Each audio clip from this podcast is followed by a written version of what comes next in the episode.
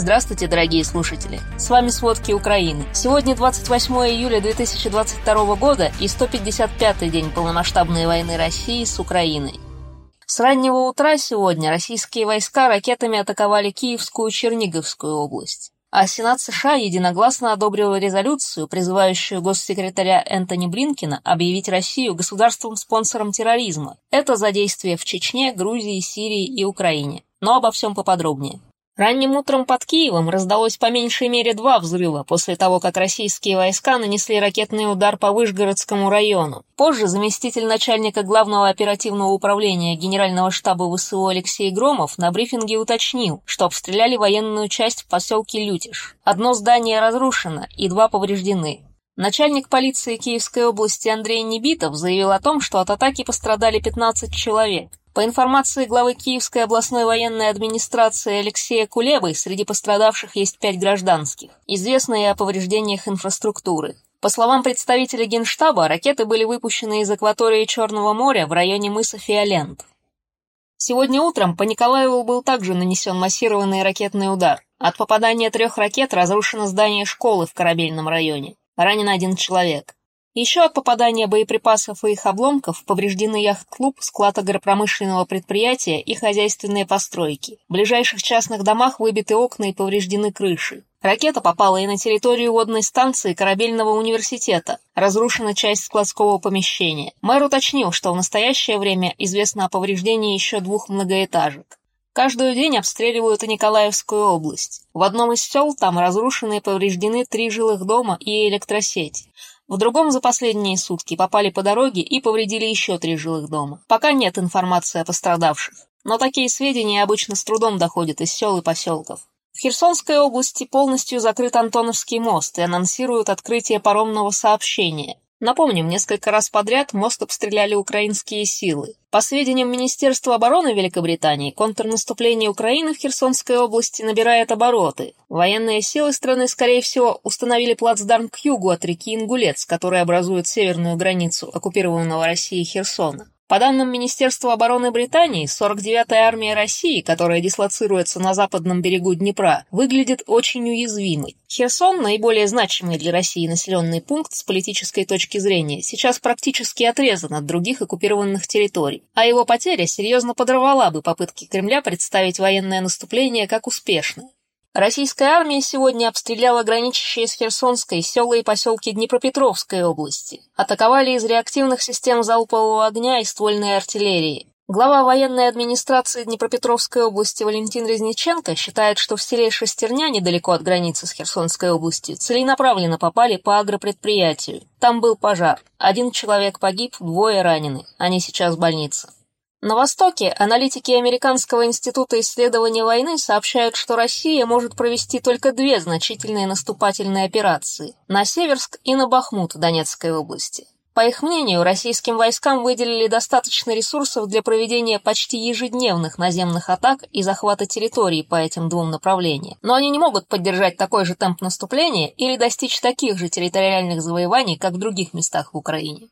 Поэтому российское наступление, скорее всего, достигнет кульминации до того, как будут захвачены другие крупные города Украины. Скорее всего, российским войскам не удастся захватить Донецкую область в ближайшем будущем. Это несмотря на заявления Кремля и созданных им ДНР и ЛНР.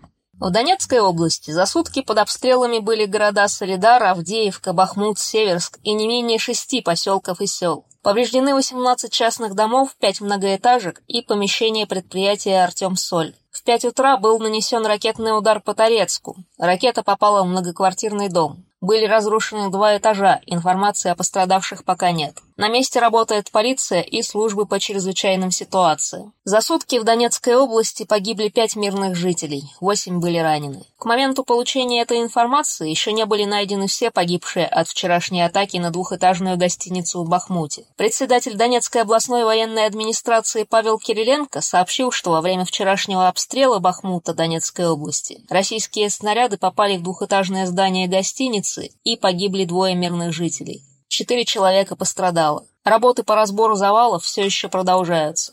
В подконтрольной Украине Луганской области сообщают о ракетных ударах с воздуха, обстрелов из минометов и танковых атаках. Глава областной военной администрации говорит о том, что все атаки были отбиты и российские войска отошли с потерями. Российские военные нанесли удары по Харьковской области. Вчера от обстрелов Харьковского района получили травмы 12-летний мальчик и его отец 47 лет. Обоих доставили в больницы Харькова. Это был уже второй обстрел Харькова за сутки. По словам мэра города Игоря Терехова, только от вчерашнего утреннего обстрела ракетами С-300 пострадали 6 человек. Ближе к полуночи город опять атаковали. Началось несколько пожаров, но их быстро потушили.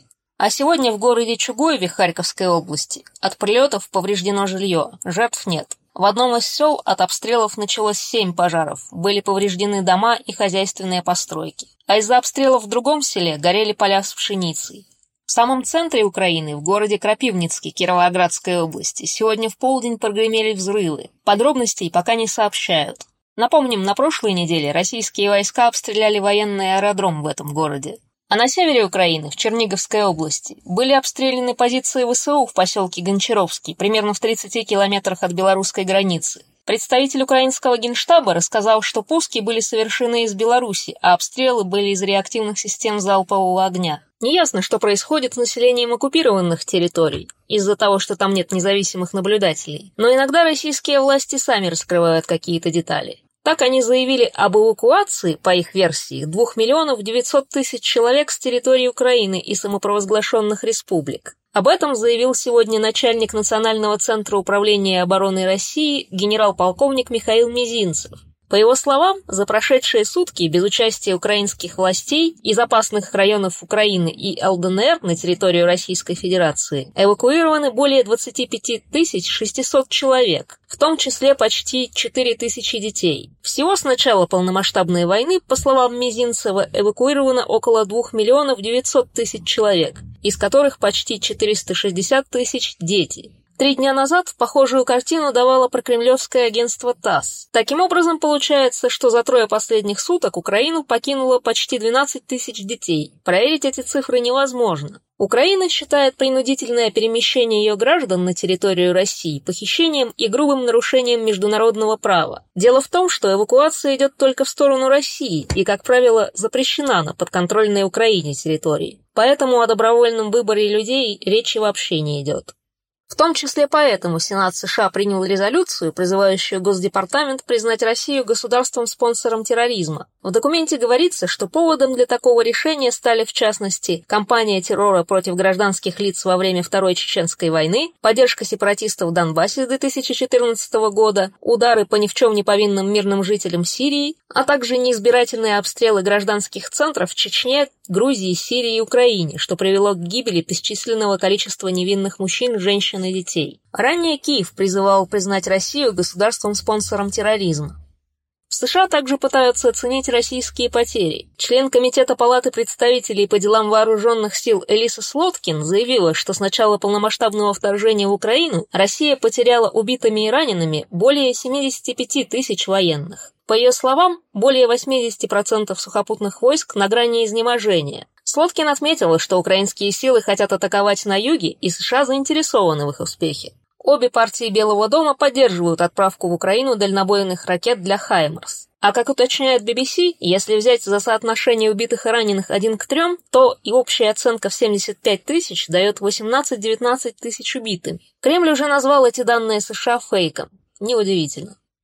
Возможно, Германия серьезно поможет Украине оружием. Эта страна одобрила продажу Украине еще 100 самоходных артиллерийских установок ПЦH-2000. Об этом пишет Der Spiegel. Производитель оценивает стоимость этих поставок в 1,7 миллиардов евро. Это почти в три раза больше, чем совокупная стоимость уже поставленного немецкого вооружения Украине.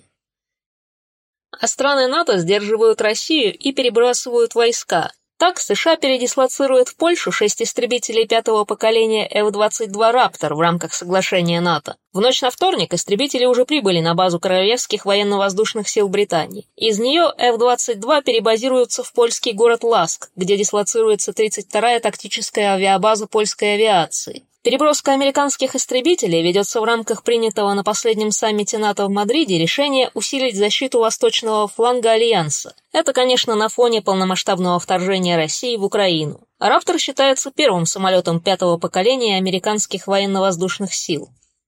А в России репрессии против независимых медиа и политиков настолько масштабны, что новости о них приходят почти каждый день, и далеко не все из них мы можем рассказать. Но есть среди них и знаковые вещи. Так Роскомнадзор потребовал лишить новую газету свидетельства о регистрации. Многие годы она была редким независимым печатным изданием, где подробно освещали темы, из-за которых теперь Сенат США просит признать Россию государством-спонсором терроризма. Несколько месяцев назад новая газета прекратила выпускаться в России из-за откровенно репрессивных законов, в том числе из-за закона о дискредитации российской армии. Теперь ее команда выпускает медиа «Новая газета Европа». Спасибо, это были все основные новости о войне России с Украиной к середине 28 июля. Помните, правда существует, а мы стараемся сделать ее доступной. Если вам нравится то, что мы делаем, пожалуйста, поделитесь этим подкастом с друзьями в России. Это очень важно для нас и для распространения правдивой информации. До встречи!